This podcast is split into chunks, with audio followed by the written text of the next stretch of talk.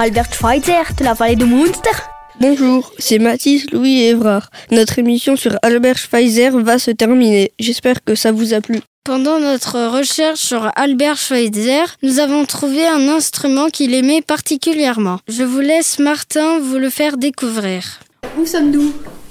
Nous sommes dans la maison de Albert Schweitzer qui est maintenant transformée en musée. On peut y trouver dans cette pièce un piano qui ressemble à un orgue parce qu'il a des pédales et on peut jouer avec les pieds. Il, y a aussi un banc qui est inclus dans ce piano qui est directement collé. On peut s'asseoir dessus pour jouer avec euh, les mains parce qu'il y a un clavier mais aussi avec les pieds.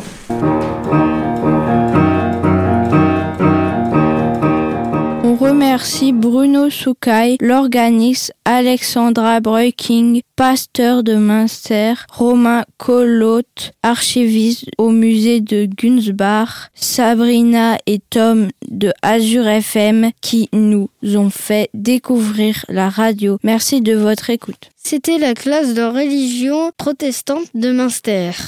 Et voici le générique qu'on a enregistré exprès pour vous.